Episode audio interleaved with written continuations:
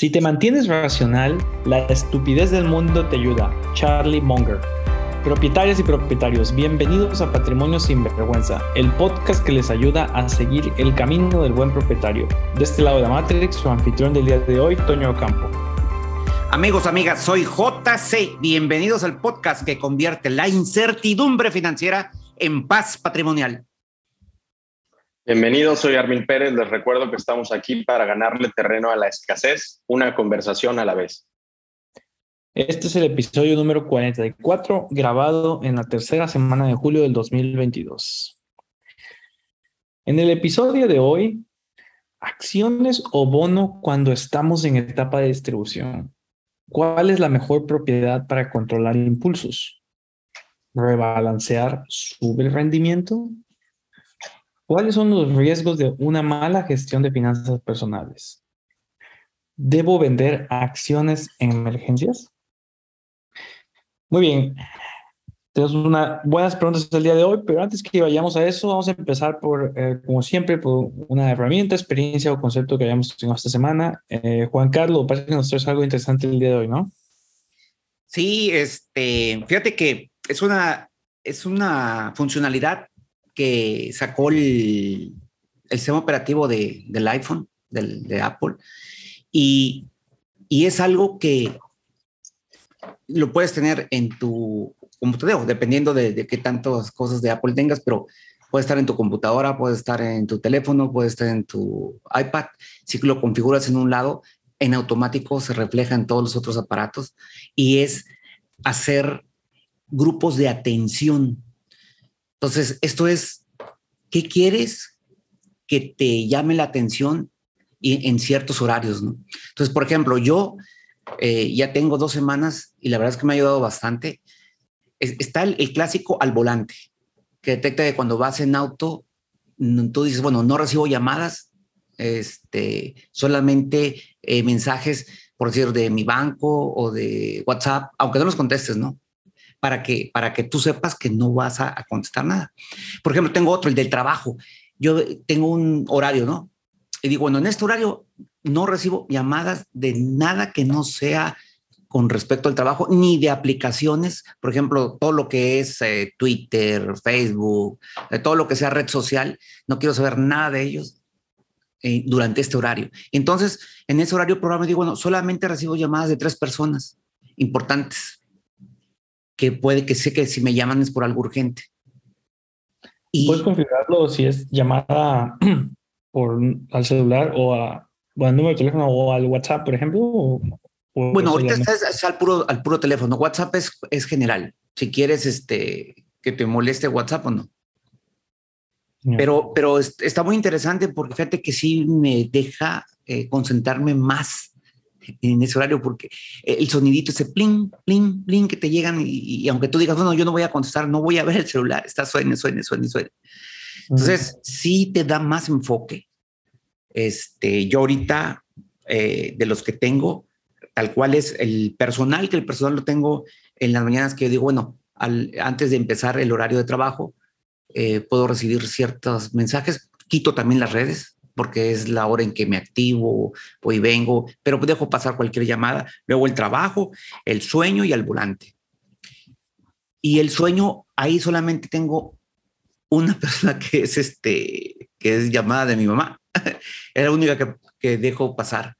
Y todo lo demás, silenciado. Este, y no, a, mí me ayudó bastante, porque sí me ayuda a enfocarme en diferentes este, horarios. Entonces yo ya sé que después del horario que yo definí como trabajo, pues ya dejo pasar todo. Entonces ya me empiezan a llegar los mensajes de, lo que hubo en, WhatsApp, en Twitter, en... Eh, digo, porque al menos yo me he llenado de, todo. Tengo WhatsApp, Skype este... Bueno, el otro que es de, trabajo, que ese sí lo dejo pasar, ese es el, Slack, por el, este, que yo sé que hay puras cosas de, de, de, algo importante. Pero lo otro que son redes, uff, vamos. Vivimos en un, vivimos en un mundo donde este, todas las aplicaciones están buscando, eh, bueno, hacen dinero de nuestra, de, eyeballs, les dicen, ¿no? De, básicamente de nuestra atención. Este, Sí, entonces ahí es donde está el truco, ¿no? Es lo que están buscando, que, que pasemos más, entre más tiempo, pasemos más valuosas, este, son esas, esas aplicaciones. Yo de plano, ahora que tengo, no tengo notificaciones de nada, todo lo tengo, es más, hasta en el desktop, el Slack, no tengo notificaciones en el Slack. Este, de, plano, lo que hago es que cada media hora eh, trato de tener al menos media hora de trabajo concentrado y ya luego voy y checo si alguien me necesita en Slack. Sí, a mí lo que me ayudado mucho, digo, en, mi caso personal es porque tengo el, pues el, el reloj, tengo la computadora y tengo el iPhone, entonces en esos tres se me replica. Sin tener que Sí, como, como, es la misma, como digo, la, la misma marca, digámoslo así, se me refleja en automático, entonces no tengo que hacer cada uno por separado. Sí. Pero está padre que puedas configurar, ¿no? Para decir, este, solamente voy a recibir llamadas de estas tres, cuatro personas, ¿no? Eso, eso me ayudaría mucho. Mm. sí, yo, yo soy más o menos parecido a ti, Toño, no tengo, eh, eh, todas las notificaciones están apagadas eh, y las llamadas solo deja entrar llamadas de teléfonos que, registrados. Entonces, al día me bloquea más o menos, yo creo que en promedio recibo al día cuatro ya, al menos cuatro llamadas de spammers. Entonces, todas esas ya me voy enterando cuando ya las bloqueo, ¿no? No me entero. Este, eso, eso ha sido una bendición. Eh, ¿Y también lo tienes en el iPhone? Es en, es en el iPhone. Es en el iPhone.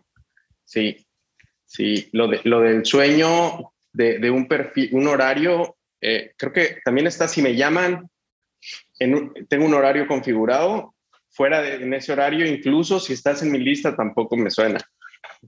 Pero si llamas, si llamas dos veces eh, en menos de un minuto o dos minutos, lo, lo identifica como emergencia y si, y si lo deja pasar.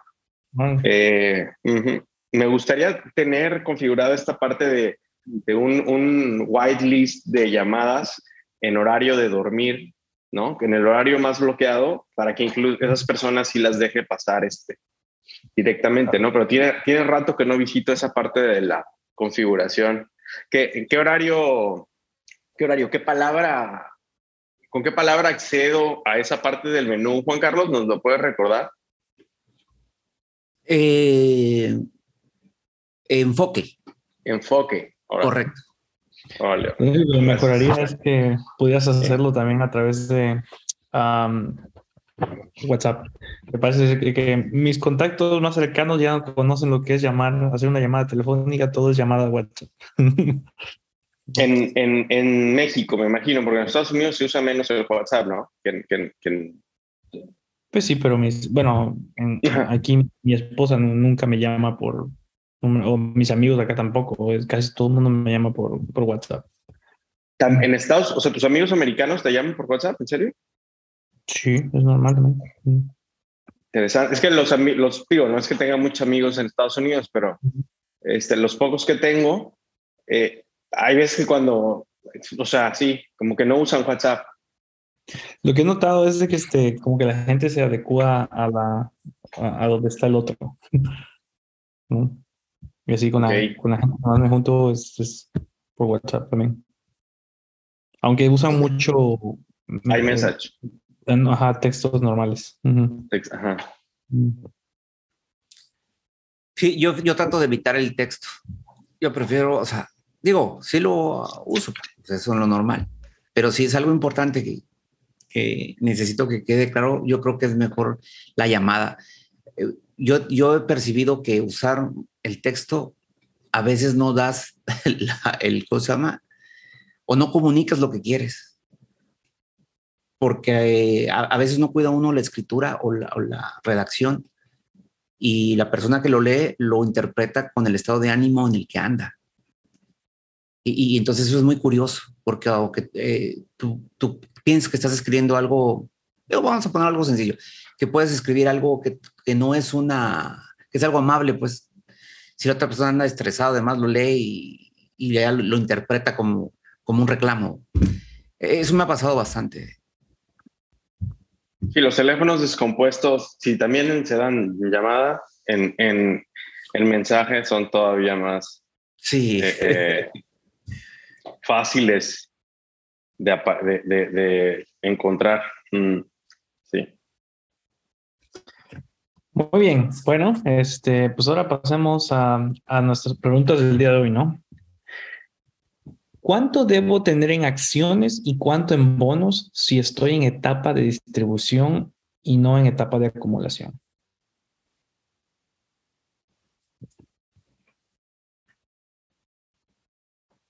Bueno, pues la verdad es que yo estoy ahorita en etapa de, de acumulación. no, no sé, no me interesa, no me distraigan. Entonces, no, no, no lo sé. No, pero es, es, es, un excelente ejemplo de la, de la economía y de la eficiencia de no estarte preocupando por cosas que nada más te quitan energía en este momento, te quitarían energía en este momento, ¿no? Sí. Cuando piensas en Juan Carlos de 10, 15 años de, de ahora que ya estará en etapa de distribución, ¿cómo, te, ¿cómo podrías dormir tranquilo, Juan Carlos? Sabiendo eh, que, que cuál sería el, ¿cómo le llaman? El ratio entre bonos y, acciones para que puedas dormir tranquilo. sí. Yo, yo, soy muy apegado a lo, o sea, a, no complicarme la existencia. Yo, el 80-20. No, Te felicito. No, no, no, no lo abandono. es un matrimonio que desde que lo conocí, eh, en, en todos los rubros de la vida, prefiero el 80-20. O sea, e, e, esa regla del 80-20. justo coincide con el, el, el, autor de este libro, recomendado por Toño. Él dice: A ver, también yo me voy por lo simple, yo me quedo con él ya está en etapa de distribución. Entonces, él, él es como tu futuro yo, Juan Carlos. Y dice, me acuerdo que lo, lo, lo, dice muy bien la imagen, cuando me vean esquiando en una lancha, si me saludan y me vean pasar en, en un verano, y me preguntan en 10 años, hey, ¿cuál es tu, tu, tu, distribución de activos? Les voy a gritar exactamente lo mismo, 80-20. Entonces, eh, eh, eh, ahora, o sea, mm, van, Bogle, el, el, fundador de Vanguard, en el, en el, libro del inversionista con sentido común, etcétera, nos regala esta tablita de dos por dos, ¿no? La matriz de dos por dos de en, en qué etapa de tu vida estás, ¿no? Si en acumulación o en, eh, o en distribución. Y dependiendo de eso, que es históricamente en los últimos, no sé, 50, 100 años, cuál era el porcentaje de, mm, mm, que, que, eh, que arrojaba el resultado más conveniente, ¿no? Y ahí eh, es 70, si no, si recuerdo mal, es 70, 60-40. Es el más, entre el 60-40 y el 70-30, ¿no? Entonces, pero el menor que sí de acuerdo que recomendaban es nunca tengas menos de del 60% en acciones, ¿no? Ya todavía apretadísimo, bueno, 50-50, ¿no? Nunca menos del 50% en acciones no importa en qué, en qué etapa estés.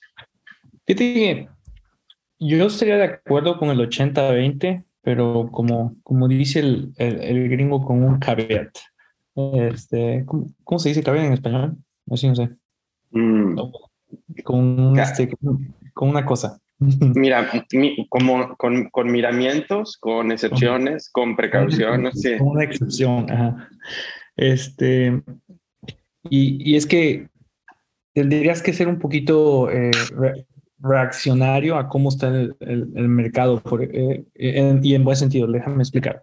Por ejemplo, si, este, si ahorita que está caído el mercado 30%, entonces diría, ¿sabes qué? Voy a apretarme un poquito el cinturón porque está caído el mercado, entonces este eh, es un año de vacas flacas, voy a, voy a gastar un poco menos, ¿no?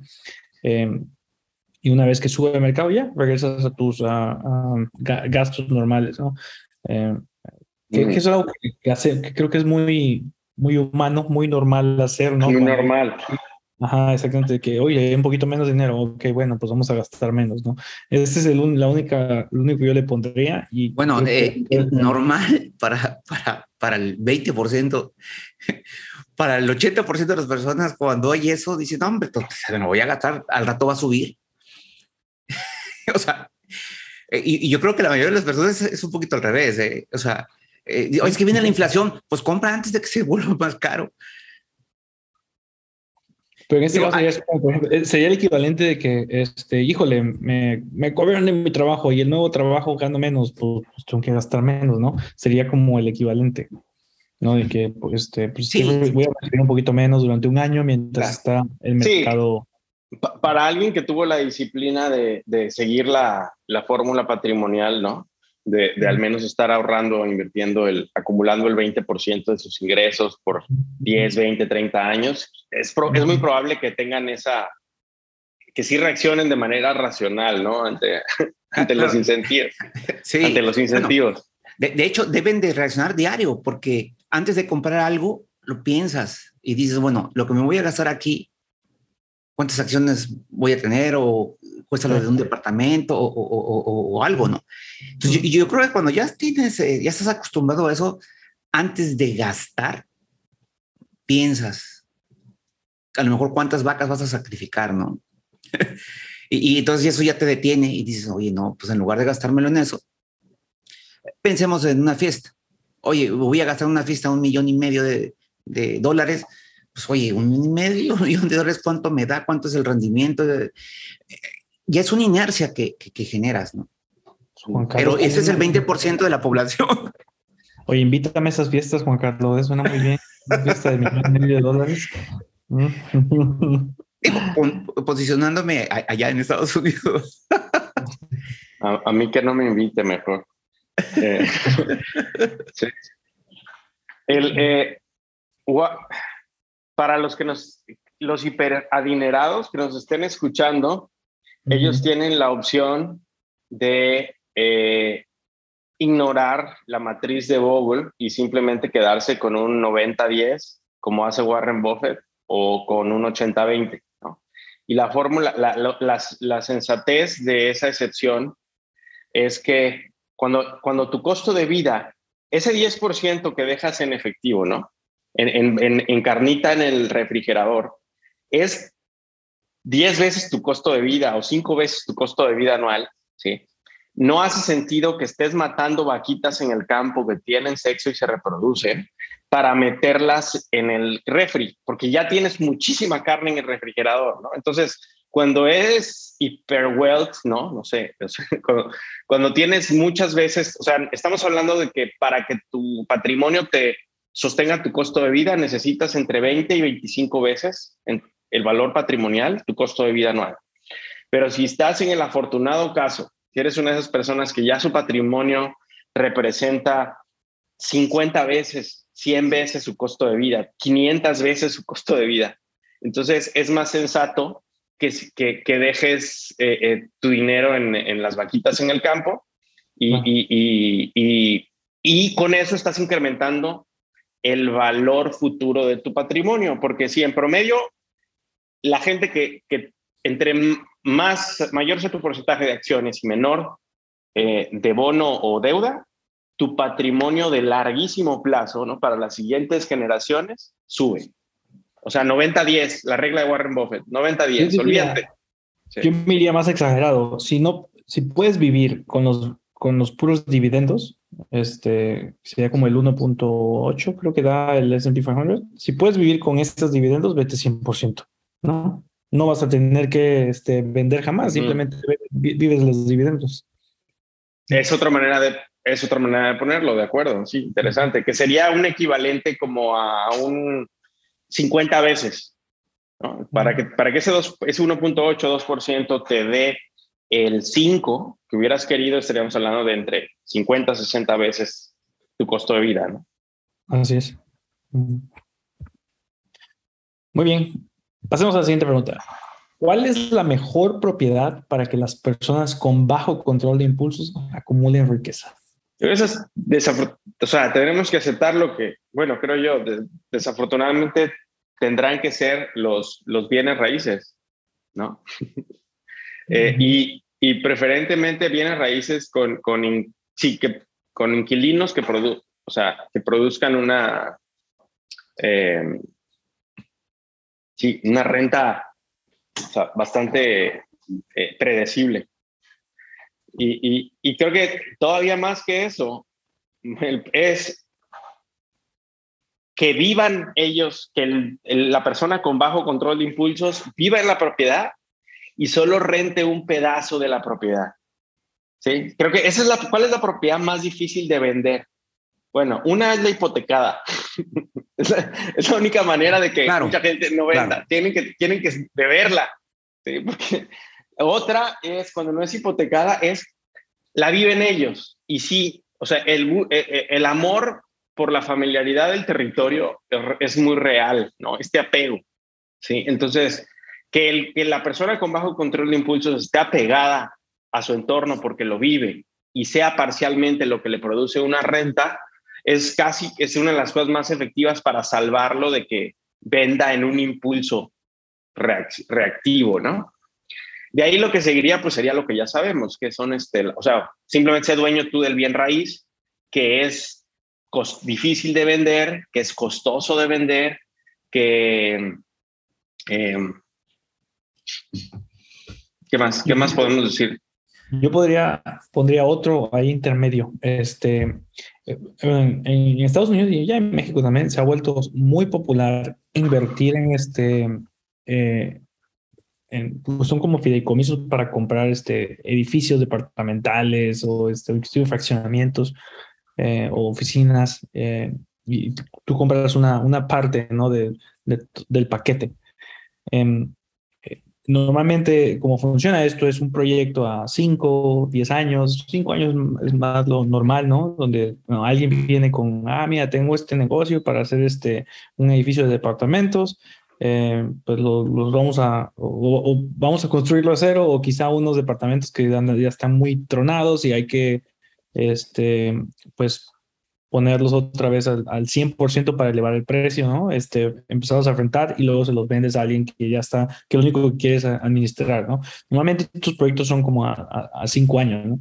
Y una vez que firmas y das el dinero, no puedes hacer nada más que esperar cinco años hasta que este, eh, pues, eh, se termine el, trato, ¿no? Esa es también una muy buena forma de, eh, de, de controlar los impulsos, no puedes hacer nada, tienes que esperar hasta, hasta que este, se cumple el plazo, ¿no? Como una preventa. Este, he usado acá una, una, aplicación que se llama Fundraise y este, la da bastante buenos rendimientos, en promedio como 12-13% em, anual, em, nada mal.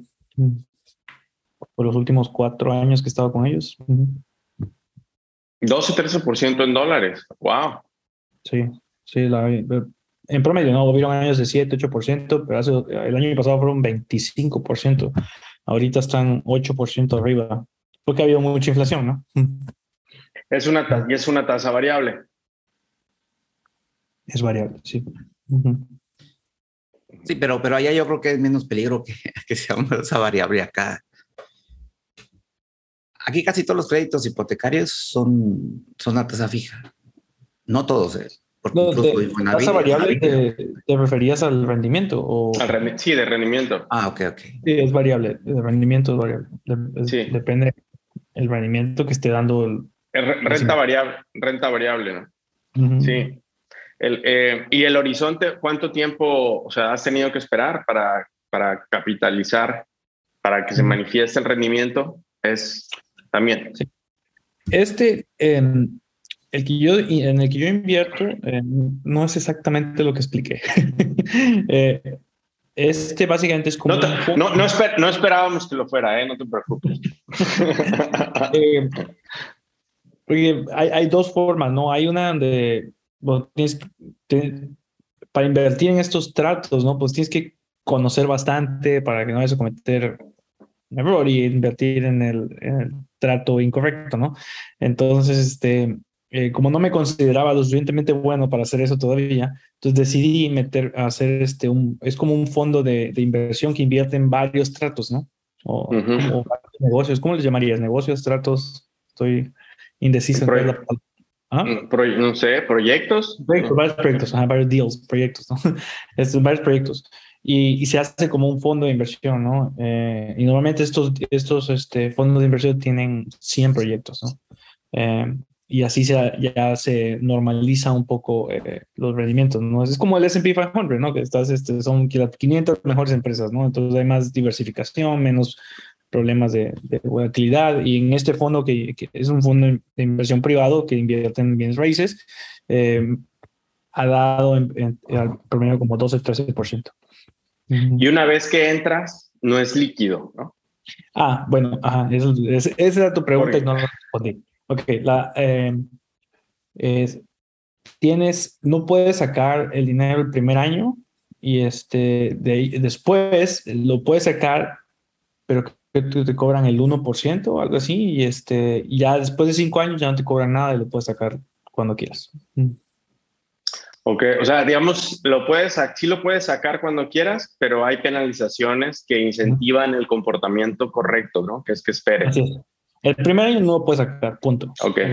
Ya después sí lo puedes sacar, pero hay penalizaciones ¿sí? que incentivan mm. eh, lo correcto. Mm. Eso, sí, ah, que, que, que, tiene mucho que ver el tema, mm, me lo han preguntado varias veces en mi vida, el, el, el, en mi breve, cortísima vida, eh, que, que si recomendamos los creo que los programas patrimoniales o, planes, planes patrimonial, PFPs, no me acuerdo cómo les dicen acá en México, planes patrimoniales que venden las aseguradoras, que te hacen un paquete que tiene seguro de vida y ahorro y te comprometes. Es todo, todo un paquete este, organizado, ¿no? Que, que el, el eh, eh, no estoy muy a, favor, pero el beneficio que, o la ventaja que tienen es hacer un túnel que les quite distracciones, ¿no? A las personas con, con, bajo control de impulsos, ¿no? Entonces, nada más quería decir que no lo recomiendo. Eh, eh, sí, o sea, quizá, eh, digo, el equilibrio costo-rendimiento, etcétera, o sea, pero, pero, sí, o sea, creo que es como el, la solución incorrecta para un problema real. ¿no? O sea, usan el problema del bajo control de impulsos para diseñar un producto, ¿no? que ataque ese problema, pero, pero, las, pero no me parece que sea la mejor solución. Me quedo con las, prefiero las hipotecas, los bienes raíces y, y, y, sí. Y lo mejor es, si, si, puedes no ser una persona con bajo control de impulsos, pues todavía mejor, ¿no? Pero bueno. Para, aclarar, o sea, no, no recomiendas el, eh, el, los, los PFP. El que acabas de mencionar. Ok. sí. ¿Qué, piensas de, lo que mencioné, de estos, paquetes, de estos paquetes donde compras como una parte de un proyecto? Suena muy interesante. Eh, eh, eh, con el, el, due diligence, ¿no? o sea, no sé qué, depende, yo creo que en parte del horizonte, ¿cuál es el horizonte de inversión, ¿no? O sea, porque dos, tres, cinco años para una persona realmente con bajo control de impulsos, me parece demasiado, o sea, hay, varias personas que no, que, que, que, que, mm, sí, no, me suena como que van a haber días del año donde van a requerir un chorro de disciplina, ¿no? Entonces, sí, este, que, creo que es mucha presión. Eh, mira, mucha presión. sí, yo creo que lo que dices, una fórmula sencilla para ese tipo de cosas es eh, vive con créditos hipotecarios la mayor cantidad del tiempo que puedas. Entonces te mm. vas haciendo de propiedades y siempre va una hipoteca. Sí. La misma hipoteca te, te, va a, te va a arreglar tu vida. No, no, no hay mayor oh. problema. Oye, pero es que es, es tres. Digo, depende de tu ingreso, ¿no? Igual la topas, mucha, la mayoría o sea, lo, lo, topan con el primero y ya no les da para otro, ¿no? Pero asumiendo que tu, tu ingreso eh, lo permiten, te des ese espacio hasta tres máximo por ley. Supone que, por ejemplo, no sé, cuando salgo de la universidad me compro un departamentito, ¿no? Y ya cinco o diez años después ahorro y me, ya me tengo para otra casa, ¿no? Y luego cinco años después otra casa, ¿no? Ya Mira, los rento, los propiedades anteriores, ya se pagan eh, Exacto, exacto. Si, si lo haces con esa visión, o sea, eh, es bastante eficiente. Yo te voy a decir una cosa, yo caí aquí sin querer, porque pues cuando yo recién salí de la universidad y que estaba yo empezando a trabajar, entonces mi primer trabajo fue cuando saqué la casa de Monterrey. Nada más que en aquella época, que eran otras épocas, este, metí mis papeles y más los papeles de mi papá que me ayudó, aunque eh, la casa quedó a mi nombre. Y este, y ahorita, ahorita donde estoy es una segunda, es una segunda hipoteca. Sí, mm. pero al final de cuentas hay una inversión, hay una inversión ahí. Digo, digo, antes de que yo supiera todo, todo esto, te digo, fue, ¿y qué es lo que, lo que, qué es lo que haría yo ahorita que tengo pensado? Oye, ¿por qué no obtener un departamento que desde que lo obtengo sé que es de renta? Mm. Este, y, y, que sea, y que sea una hipoteca, hipoteca con tasa fija. Y la, la, casa de Monterrey, creo que no la rento, pero si la rentara se pagaría. Sí, sí, sí, sí, sí, sí, se, está, está, aquí, se está rentando, eso está pagando la de aquí. Y se paga sola la, hipoteca con la renta. No, ya, ya está, bueno, se pagaría. Se pagaría, porque eso ya está liquidada. Okay. O sea, realmente una segunda hipoteca, que es lo que he estado yo dándole vuelta, a decir, bueno, pues, ¿por qué no hago una segunda hipoteca para un departamento? Que, que ahí sí sea nacimiento. Lo que pasa es que así era al principio cuando aquí en Mérida era, era la idea original de que, de que aquí comprara yo para renta realmente, para invertir. Eh, pero sucedió algo interesante que mi mamá este, le gustó aquí y, le afectaba mucho a su salud allá en Monterrey. Eh, ya los últimos tres años había tenido este, eh, un problema con, pulmonar por el frío. Este, y entonces ya me la traje y bueno, coincidió con eso. También Monterrey se convirtió en la de renta y aquí y como casa de... Pero ya visto desde el punto de vista, y, en qué podría invertir, que yo no, en algún excedente, que ahorita que tenga algún proyecto y todo eso, bueno, ¿por qué no ver invertir eso en un departamento? Este, y, y, sacar esa otra hipoteca. En el sentido de, de que después esa casa sería, es una casa en la que me voy a mover. Cualquier compra apalancada obviamente te va a dar un mayor rendimiento, ¿no? Es, claro. no, me, no me dedico a eso, digo, pero, pero sí he rondado la idea. No, eh, no, no. Eh, depende de la tasa a la que te apalanques.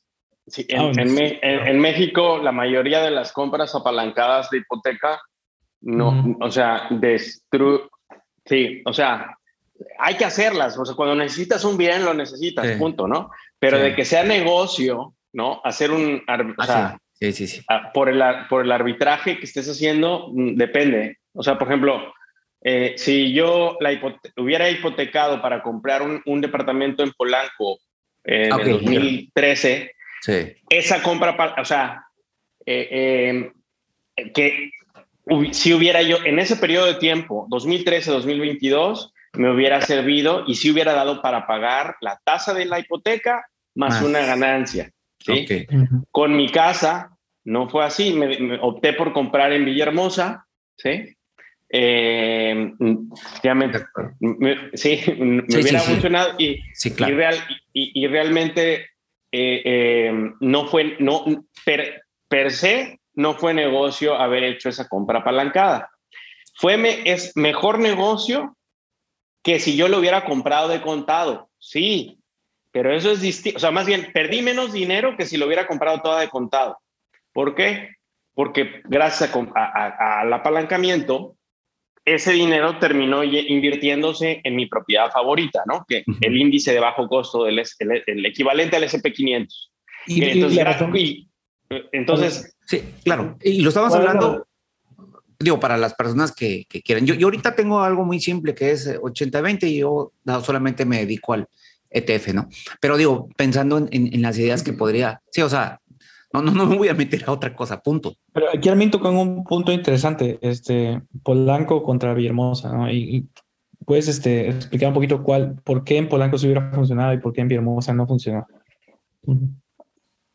Bueno, y eh, desde el punto de, desde el punto de vista histórico, pues porque ahí están los números para verlo, ¿no? O sea, si yo veo cuánto vale, cuánto valía un departamento en Polanco, el equivalente que hubiera yo comprado en el 2013 versus cuánto vale hoy, y, cuánto, ejemplo, mi casa en Villahermosa, o sea, costó 3 millones 300 mil pesos, pesos del 2013, ¿ok? Hoy está, el mercado o sea, si la, ven, si la, si la vendiera entre, si hoy se vendería en 3 millones 800 mil pesos, 3 millones 900 mil pesos. ¿Ok? Casi no, no, bueno, hay, no hay plusvalía ahí. Simplemente es el, nominalmente el precio subió, pero todavía no hemos hecho el cálculo a ver si hay plusvalía o no hay plusvalía. O sea, prácticamente está, está, está vendiéndose hoy más barata que en el 2013. ¿okay? Villa. Okay. Sí, porque los pesos valen muy distinto. Lo que, eh, ahora, y en Polanco, una, o sea, el, el, un departamento, o sea, estaba en 6, 6 millones de pesos, más o menos, sí, por ahí. 5, puedes considerarlo por 5 y medio, 6 millones de pesos. Y hoy ese departamento anda por ahí de los 9, 10 millones. ¿Sí? O sea, no, nominalmente, todavía no estamos calculando plusvalías. Nominalmente, uno casi se fue al doble y otro, o sea, subió 15, 20%. Ahora, lo que tú, eso es lo que pasó. Ahora, tú preguntas, ¿por qué pasó lo que pasó, no? Que esa creo que es la pregunta más, o sea, y eso es distinto, ¿no? En principio es base, ¿qué, qué hay detrás de eso? Bueno, con la diferencia que hay entre una ciudad monoindustria y una, y una ciudad eh, poli, polifítica, decir, o sea, poliproductiva, llamémosle. ¿sí? Entonces, compré, en Villahermosa compré en el, en el pico de la montaña rusa, antes de que caiga, ¿no? una, una, una, una ciudad monoindustria en el pico del ciclo de commodity petrolero en el 2013. ¿Ya? Mm. Entonces, eh, y en el DF hubiera yo comprado más o menos a, eh, antes de que empezara el inicio de una subida mundial después de la caída del 2000, ¿no? Que la recuperación fuerte, fuerte, así franca, se empezó a dar a partir del 2013, ¿no? Después de la crisis del 2007. Entonces, aprendizaje, no invertir en bienes raíces en, en ciudades monoindustria, a menos que tenga yo muy, o sea, mucha claridad de que estoy comprando en la parte bajísima de un ciclo, ¿no? Mm.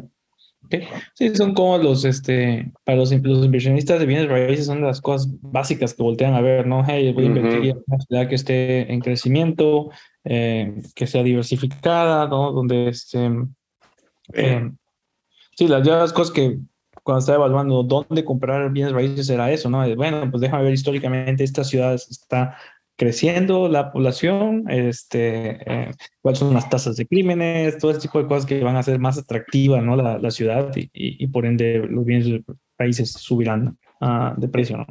Sí, sí, sí, es interesante porque te conecta, te hace con tu entorno, ¿no? Te hace hacer un chorro de preguntas, juegas, es como juegas al detective privado. Entonces, además, para, para los que se estén sintiendo sobrecargados, que nos estén escuchando, dices, oigan, lo más padre de todo es que ustedes no tienen que hacer esto porque ya existe el índice financiero de bajo costo, donde no tienes que preocuparte por nada de eso, ¿sí? Y puede ser un excelente propietario, coleccionista, ¿no? Y no tienes que hacerte torturarte. Si, si, te suena tortura todo esto, si te suena carga, pues no tienes por qué, por qué hacer todo esto. En ese entonces, pues yo no sabía usar el índice.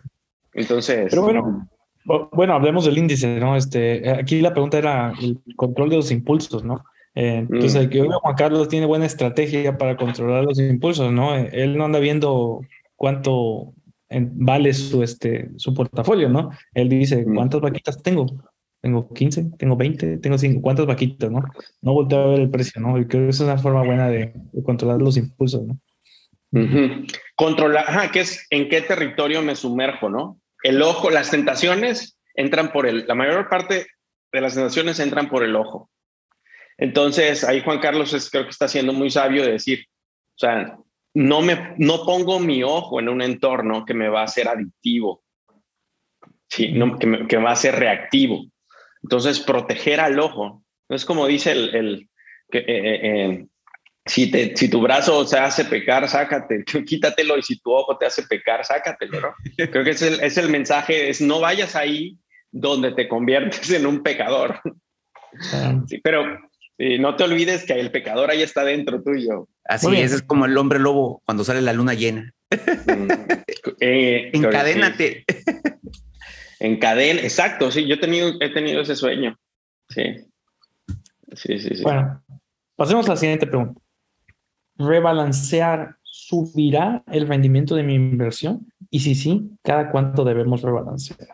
Yo creo que lo sube de manera indirecta, que, porque te mantiene cuerdo, sensato. Sí, eh, eh, eh, esa es la manera en que, en que el rebalanceo contribuye a, que tus ingresos, dice Bogle, te da algo que hacer. Tu sistema nervioso, ante la crisis, queremos tener esta sensación que podemos hacer algo, como poder ajustar algo. ¿no? Entonces, y, y, nos enfermamos y sentimos que no podemos hacer nada y ajustar. O sea, somos, este, entonces, como que las piernas son para moverse y nos exigen que nos movamos. Entonces, eh, en ese sentido, eh, creo que esa es la manera donde tienden a contribuir a, a, nuestro, a nuestro ingreso. Y en cuanto al cuándo hacerlo, es el día de tu cumpleaños. Es la mejor fecha para rebalancear porque es diferente, es una, es diferente a la de todo el mundo, bueno, a, la de una, ¿cómo es? En promedio, 365 días la gente cumple una distribución. Entonces no vas a ir a, a rebalancear en, en, el pico de una curva donde, donde este, los lemmings estás influenciado por un entorno que estés haciendo que hagas un rebalanceo tipo lemming, ¿no? Entonces, o, una fecha arbitraria en el calendario, ¿no? El cumpleaños, el día de, el cumpleaños de tu perro, ¿no? O algo así. Eso es lo que, lo que dice la, la literatura, que es lo que más conviene. Sí, pues, sí. Yo, yo, te diría, usa una fecha placentera, algo que dé placer hacerlo, porque lo vas a recordar y, y el cerebro inmediatamente va y en lugar de ser algo eh, que te puede ocasionar, uy, lo tengo que hacer, digo, pensando eso, eso que, que, que puedas haber un trasfondo que, que te diviertas, que te diviertas hacerlo. Sí, sí. A mí, a mí me gusta rebalancear básicamente cada mes, y la, pero no es, es un, un rebalanceamiento muy pasivo. Por lo que pasa es, tengo 80-20, por ejemplo, ¿no? Y este, el, pues el mercado está subiendo y bajando todos los días, ¿no? Entonces viene eh, el mes, o de hecho cada 15 días. Eh, llega mi cheque, me da, ya tengo un poquito ahí para meterle, entonces lo que hago es veo, este, siempre va a ser como, ah, pues estoy 81, este, 19, eh, ¿no? Ah, ok, entonces necesito comprar un poquito más de deuda. Y es, esos, no sé, 10 mil pesos que iba a meter, ¿a qué se lo meto? ¿Se lo meto a deuda o se lo meto a acciones para que llegue al 80-20, ¿no? Entonces, no, no, realmente no estoy comprando, no estoy vendiendo, mejor dicho, a acciones o, deuda para poder comprar, sino simplemente el dinero que iba a meter este, en base a cómo está eh, balanceado. Entonces ahí decido, ah, lo meto a deuda o lo meto a, acciones, ¿no? Y así también me sirve de que no pago impuestos porque no estoy vendiendo, ¿verdad? Sí, sí, es como, es, es, está, es parte del trabajo del, estás adelantando parte del trabajo del rebalanceo anual, por así decirlo, lo cual cuando llegue el rebalanceo no serio, donde estarías dispuesto a vender algo si hace falta, ¿no? Eh, eh, es probable que o no lo necesites o tengas que vender muy poquito. Y donde sí llego a rebalancear es cuando hay cambios muy drásticos, ¿no? Como ahorita. Este, eh, cayó tanto que había que empezar a vender deuda y comprar acciones, ¿no? Sí. Dijiste 30%, sí, pero no es 30, ¿no? Es como cayó, ha caído como un 20, 25. Eh, sí, cayó como 20, 25. Este, me fui con el número de la caída promedio de un mercado de oso o bear market, no, es como de 30%. Pero sí, esta vez cayó como 25. Ha, caído como, digo, igual y todavía sigue cayendo, ¿no? Pero... Sí. Muy bien. Bueno, pasemos a la siguiente. Eh, ¿Cuáles son los riesgos de una mala gestión de finanzas personales? La ruina. Sí. Una, Vida, la vida, una vida miserable, el suicidio, quedarse sin amigos. sí, vivir endeudado, o sea, Sí, sí, es, es, es, una vida con una losa encima siempre. O sea, o sea, la técnica, ya si no vas a generar un patrimonio, la técnica mínima es, como dicen, eh, tápate hasta donde te alcance, ¿no? O sea, no gastes de más, ¿no? Digo, el, peor de los casos queda en cero, ¿no? Queda en cero y, no generes deudas, pero eh, generalmente la mala gestión te lleva a deudas impagables, a gastarte algo que no tienes, o a gastarte algo que esperas que va a llegar y no sabes si va a llegar o no. Y, realmente, sí. sí, sí, digo, yo yo he visto casos muy fuertes donde les obtienen deudas de tarjetas y agarran tarjetas nuevas y sacan dinero de las nuevas tarjetas para pagar las otras. No, no, no, es una cuestión de veras este, mm. sin fondo. sí, las, eh, dice, ok, eh, ahora, que está muy conectado a las adicciones, pero sí, el, está, ser un adicto a la deuda, o sea, tú dices, oye, ¿cuáles son las tres cosas que más, que tengo un plan de finanzas personales y muy, no debas, nunca gastes más de lo que tienes, punto. O sea, con eso ya mataste el 80% de las razones que pueden hacer financieramente tu vida miserable.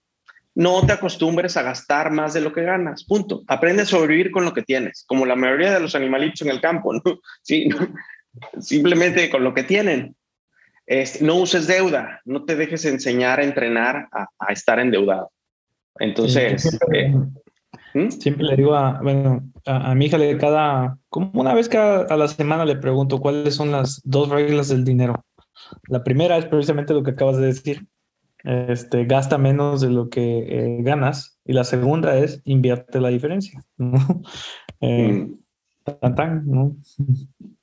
Sí, yo, bueno, yo le, añadiría es, eh, no debas, ¿no? O sea, no, no, o sea, el, no, no, no, no debas para consumir. Menos si estás gastando menos de lo que... Eh, ¿De lo que ganas? Ganas, pues no, no puede ser. Eh, es que fíjate, lo que pasa es que aquí hay un, pequeño... O sea, si tú gastas con un dinero que no es tuyo, es un dinero muy caro. Y, y, eso es de ver, vamos a suponer que, que, tú dices, bueno, es que sí tengo para pagarlo, pero no lo quiero. Te digo porque esos son los trucos que hay el día de hoy. Si un hombre paga 12 meses sin intereses, no, o sea, no, no, no, es si lo tienes, liquídalo. Si no, tienes para, ¿verdad? Si no lo tienes para liquidar, no te agarres esa deuda, porque a lo mejor la tienes, pero a lo mejor, digo, al menos aquí en México las tasas son altísimas. Y, y, no, pagas en, meses y resulta que tú dices, bueno, 100 pesos, no, es que te va a salir en 120 y esos 20 ya, ya, ya los tiraste. Sí, los meses sin intereses son, o sea, son reales, pero son un complot que entre los que sí te van a cobrar intereses, ¿no? O sea, porque los meses de intereses lo que te producen es que te sumergen en una complejidad, ¿sí? Que te va a o sea, indirectamente te empuja a que termines pagando intereses por otras cosas, porque, por, otras cosas. Entonces, el, el, el, el eh, si no, si, sí, o sea, eh, eh, y terminas pagando esta, que dice Juan Carlos, esta tasa de interés prohibitiva de... Buffett lo dice, es, si pagas intereses más de 12% anual en dólares, en, en, México el equivalente en pesos sería como arriba del 15%, es nunca vas a o sea, progresar financieramente. Es prácticamente imposible progresar financieramente pagando más del 15-16% anual. ¿Qué es lo que dices tú, Juan Carlos, no? Sí, exacto porque muchas veces lo tienes, pero se ven hábiles como para enrollarte a esos plazos y, realmente... esas, tasas son las mínimas de las tarjetas de crédito, ¿no? No vas a conseguir algo que tenga menos de eso. Creo que la siguiente pregunta se este, relaciona muy bien. ¿Qué hago si tengo una emergencia? ¿Debo vender acciones? ¿Me endeudo? ¿Qué hago? Bueno, yo, yo diría es hay que trabajar en la prevención, o sea, no en el momento, porque si no puedes tomar decisiones muy malas, pero yo de entrada te diría, no vendas, no vendas ninguna, o sea, prevente para emergencias. Y, lo que yo siempre digo, separa el, el dato de una emergencia a de una catástrofe. Si es catástrofe, menos aún, no hagas nada, no vendas nada, no toques nada. Sí, porque eh, eh, es regalar tu dinero. Pero bueno, hay, creo que estás, cuando dices previenes, me imagino que estás diciendo que debes tener, tener, un fondo para, ajá, tener un fondo ahorrado para este tipo de emergencias, ¿no? Para el tipo de emergencias y que, bueno, puedo sobrevivir a esto, a este cambio y, este, y tener tu plan de implementación y decir, a ver, ¿qué de las cosas que hoy estoy eh, pagando o gastando las puedo eliminar sin dolor? ¿No? O sea, tienes que tener un plan de acción. Sí, no, es como que eh, sí pasan, no, no, es que van a pasar, es cuando, no es sí. Es exacto, exacto. Es como el kit, como, oye, si tiembla, pues tú ya tienes tus papeles y tú, todo, ah. te pones la mochila en la espalda y vámonos. O sea, es lo mínimo que debes de tener. Entonces, debes estar preparado para esto. Sí, sí. Eh, eh, hay mucha sabiduría en lo que dices. Pensé en, un agricultor, ¿no? Que tiene, el agua para, con la que riega el campo, ¿no? Captura la lluvia y, de, y, de, ahí la distribuye a lo largo del año regando su campo, ¿no? Aparte, tiene el tinaco de su casa y tiene los garrafones de agua potable de su casa, ¿no? Y de repente llega una sequía muy dura a su campo, ¿sí? Y tú dices, oye, hay que echarle el agua de los garrafones que tengo en mi casa al campo. Y tú dices, oye, ¿qué sentido tiene? ¿Para qué te quedas también sin agua que tomar? No vas a poder, eh, no vas a poder curar el desierto con agua de garrafón. Entonces, ¿qué sentido tiene que mates la, el agüita que conservaste ¿no? para, para un problema? Y, y, eso, eso suele pasar en las catástrofes. O sea, hay catástrofes, o sea, que le puedes aventar cualquier cantidad de dinero se la va a acabar toda y no vas a arreglar la catástrofe. Entonces, ¿para qué lo haces, no? Entonces, sí hay, es, real ese tipo de catástrofe y también está, están las catástrofes, las tragedias que, que, que, que, más bien son como irresponsabilidad porque sí pudiste haber hecho para prevenir algo, ¿no? Muchas de ellas, ¿no? O sea, el hombre irresponsable le llama catástrofe, lo que para el otro simplemente le eran tareas para las cuales prepararse, ¿no? Ahora, pero vamos a ser, también existen las tragedias y las catástrofes del otro tipo, ¿no? Que dices, oye, te tocó, ¿no? Simplemente te tocó, punto. Sí. Claro. Y, ahí es lo, ir a correr a, a, usar el agua de garrafón, que es para tomarla, a echársela a la tierra, eh, eh, resistir ese impulso, ¿no? Es bastante sensato, o sea, ¿no? Eh, y que en ese sentido creo que es muy buena recomendación la que das, como es, rétate creativamente a, a superar la catástrofe y la tragedia, ¿no? Eh, sin, sin, sin matar eh, todas las vaquitas en el campo. Exacto. Vamos. Sí, digo, toma en cuenta que todo eso que, te, que vas a hacer de patrimonio es algo que no te pertenece y hay que resolver los problemas sin eso. Y hablamos un poquito al principio de esto, ¿no? Eh, bueno, si hay, eh, hay una catástrofe, también hay que apretarse el cinturón, ¿no? Cuando hay vacas placas, bueno, pues toca gastar menos, ¿no? Y cuando estemos bien, pues, pues subir un poquito tu presupuesto. Exacto, pero aunque suene muy, ah, muy complejo, hay que tener un plan sencillo, pero hay que tenerlo hay que educarse a, tener un plan de acción. Porque si no, no sabes qué hacer. Digo, las cosas te llegan de día a día y, es como del COVID, ¿no? Que llegó de repente. Pero si ya tienes un plan que seguir, algo, al menos tener tu mente ordenada, qué hacer. Si no, es muy difícil. Puedes agarrar, sacar, vender, olvídate. Este, yo he visto personas que se ven necesitadas y, y venden la casa.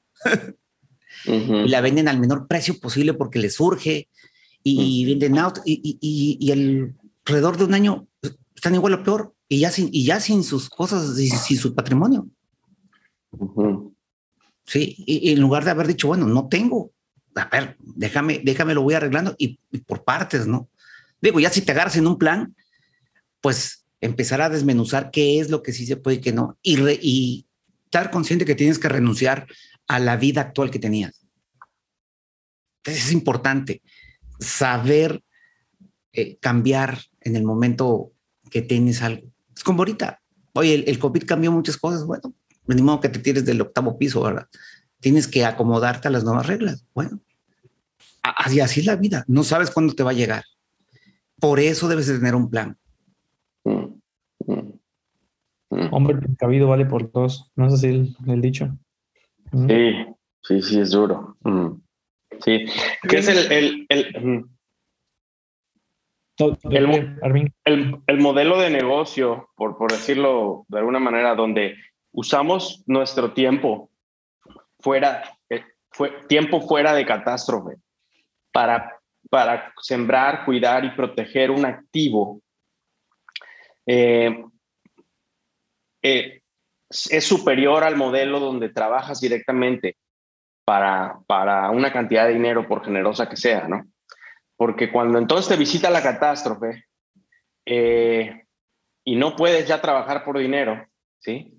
Está el activo, la herramienta, te cuida que tú cuidaste, ahora te cuida a ti, ¿no? Que eso es el patrimonio, ¿no? Que eso es lo que hace el propietario. El propietario cuida el patrimonio y luego el patrimonio lo cuida él, ¿sí? Exacto. Entonces, eh, y eso, el tener esta separación de orillas, eh, de no trabajar directamente por las calorías que te mantienen, sino trabajar indirectamente, permite que la catástrofe del individuo no se convierta automáticamente en una catástrofe financiera también. ¿sí? Entonces, que la catástrofe no financiera no se convierta en una catástrofe, catástrofe financiera. Pero cuando, cuando el individuo es la máquina de producción, de, de, obtención de energía o dinero, que es lo mismo, ¿sí? entonces la catástrofe del individuo se convierte también en una catástrofe, catástrofe financiera. Y ya son dos. Eh, claro, entonces eh, es, como si tienes un negocio, pero no generaste patrimonio durante ese negocio, te estuvo dando o, está generándote ganancias. Si tú eso no lo administras bien y no generas patrimonio, viene una crisis como el COVID, tienes que cerrar tu negocio, tienes que dejarlo ir, porque eso es una catástrofe, tienes que saber cuándo dejarlo ir, lo voy a cerrar, porque no voy a ir a sacar parte de mi patrimonio para seguirle metiendo a un negocio que a lo mejor ya ya no da. Mm. Sí, Y, dejarlo ir. Ya sabes, bueno, ahora tu patrimonio te va a acompañar a ti, te va a salvar a ti. Pero no puedes ir y cortarle un pedazo de pastel de tu patrimonio para echárselo al negocio que hoy ya no da. Que es, Esa es la parte más difícil, ¿eh? Hablando de disciplina y, y de reacción. Sí, entonces ahora, habiendo, hablando de cortar rebanadas de pastel, una de las grandes ventajas del, de, los mercados financieros, o sea, de los índices, es que puedes, ya cuando es absolutamente indispensable, pues vas y le cortas la rebanadita más pequeña indispensable, ¿no? Entonces, oye, es que ya no, no tuvo, tuvo que, vendió toda la casa, necesitaba 100 mil pesos y tuvo que rematar su casa, ¿no? Versus, necesito 100 mil pesos, y voy y vendo el 1% o el 5% de mi patrimonio, de, mi, de mi, de mi pastel. Vendes una vaca y ya. Vendes una vaca y ya. Ahora, entiendo el punto que una bendición en la dosis incorrecta se, puede ser fácilmente una maldición. Por la facilidad de que se liquida una vaca, al rato liquidas dos, y al rato liquidas diez, y al rato liquidas veinte, al rato no tienes vacas, ¿no? Entonces, que la bendición no se convierta en, en, en, en course. Eh. Claro, lo que pasa es que hay que entender una cosa, o al menos yo lo he entendido así. A ver, el patrimonio no juega en tus finanzas diarias ni en lo que estás haciendo, claro, mientras estés activo. Mm. O sea, mm. no debe estar en la fórmula, es un agujero negro en el que tú lo que eches ahí se queda y ahí se va a ir produciendo, pero debes de tratar de evitar, a menos que tú tengas en tu plan y digas, dentro del patrimonio yo siempre voy a tener un 5% que sé que le puedo rascar o algo. Pero tiene que estar en tu plan. Mm. O sea, no, en tu sentimiento. Tienes que planearlo. Pero, por ejemplo, yo ahorita que digo, estoy en etapa de acumulación, no hay poder humano que haga que yo le saque algo. Si necesito algo, pues ya veré. Ya veré cómo le hago, o trabajo doble, o, o me pongo a hacer otra cosa, pero de lo que entró ahí no sale. Mm. Sí, sí. Muy bien, pues este llegó la hora. Muy bien, amigos. La, la, idea más interesante del día de hoy, si quisieran verlo en un panorámico todos los días afuera de su casa, ¿cuál sería esa idea? ¿Mm? Yo creo que por, por hoy dejaría 80, 20. Mm, rimando con lo que, con, con tu 80-20, yo, yo, yo diría, o sea, toma una, toma una idea sencilla y, toma, o sea, y tómatela en serio, diría Charlie Munger. ¿Tú te has dado de acordar cuál es ese dicho que es algo así como este un edificio se construye un ladrillo a la vez o una cosa así? Eh, ah, pero, sí, pero, pero, pero, sí, estoy de acuerdo.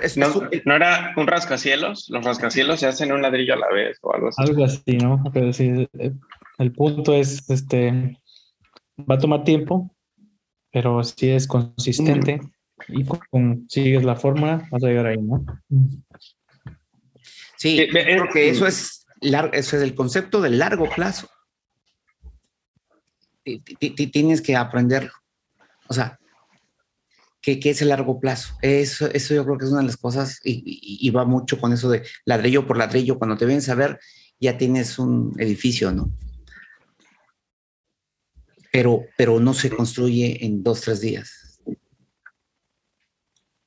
Y, hablando, ya que estamos muy, muy ingenieriles, eh, hoy es el día de los ingenieros civiles. Nada, no es cierto. Este, eh, la altura del edificio, lo que más determina qué tan alto llega a ser el edificio es lo que hace, lo que hace el constructor en el día tentador, más que lo que hace en los días en qué tanto, qué tantos ladrillos pone cuando está entusiasmado, no es tan importante como qué hace el día que no tiene ganas de poner nada, ¿no? O sea, dices, los resultados de largo plazo están más determinados por, por lo que hacemos en nuestros poquitos malos días que lo que hacemos en nuestros muchos buenos días. ¿no? O sea, el, resistir la tentación es vital. ¿Cómo, ¿Qué vamos a hacer en el momento tentador? Punto. Yo podría ser en el panorámico, sí. ¿Qué vas a hacer en el momento tentador? Eso pondría. Hombre pretendido vale por dos. por diez. Sí, muy bien. Muy bien, amigos, pues fue un placer estar con ustedes el día de hoy. Propietarios, propietarias, esto fue el episodio 44 de Patrimonio sin Vergüenza. Si les gustó este episodio, los invitamos a suscribirse y quizá compartirlo con un amigo con quien les gustaría recorrer el camino del propietario. Gracias por acompañarnos. Hasta pronto. Pronto.